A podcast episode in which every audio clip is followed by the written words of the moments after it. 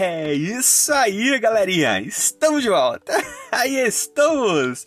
De volta! Aqui é o Anderson Tarifa e vocês estão acompanhando a mais um episódio desse podcast Macetes da Vida. E hoje nós estamos trazendo a mais uma meditaçãozinha para os nossos caros jovens com o tema Fidelidade, Tempo, Templo, Talentos, Tesouro e Terra modo de usar. Você, meu caro jovem, e você, minha cara jovem também.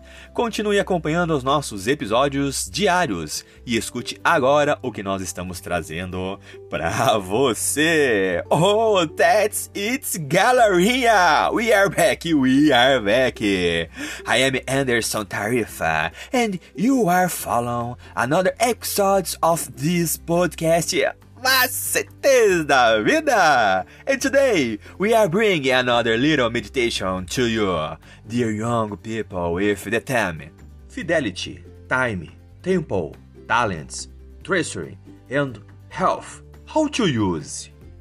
You, my dear young.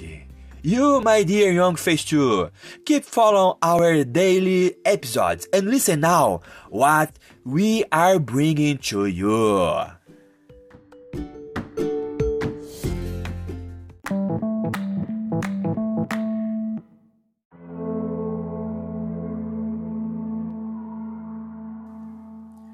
A nossa meditaçãozinha de hoje, terça-feira, dia 7 de março de 2023, tem o título Como Jesus avalia o que doamos. E fica claro pelo relato sobre a viúva pobre que a estimativa de Jesus a respeito do que doamos não é baseado na quantia. A avaliação dele sobre a oferta da viúva só pode fazer sentido sobre uma abordagem proporcional.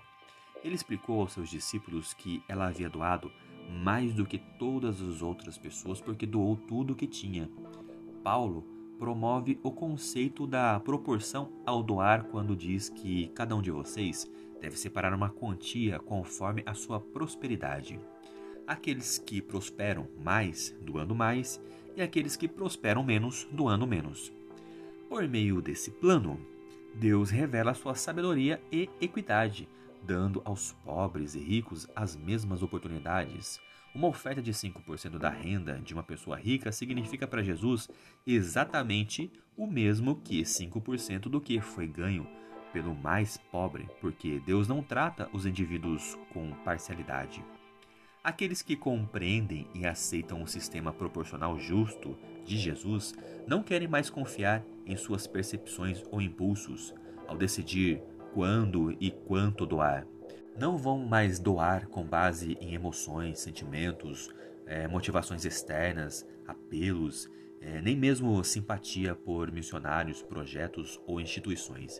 E, em vez disso, eles querem que suas doações sejam motivadas por princípios que sejam tão regulares quanto recebem bênçãos financeiras do céu. Portanto, eles se associarão a Cristo fazendo votos em oração de que uma porcentagem de sua renda será regularmente devolvida a ele como oferta, além do dízimo. E para fins educacionais, esse tipo de doação proporcional tem sido chamado de pacto ou compromisso, de acordo com o propósito do coração. Uma porcentagem da renda como oferta regular ao Senhor. Agora pense comigo: as suas ofertas é, são uma resposta grata à doação de Deus ou uma tentativa de conquistar méritos? Se ainda não temos é, a motivação correta para doar, o que podemos fazer a respeito disso?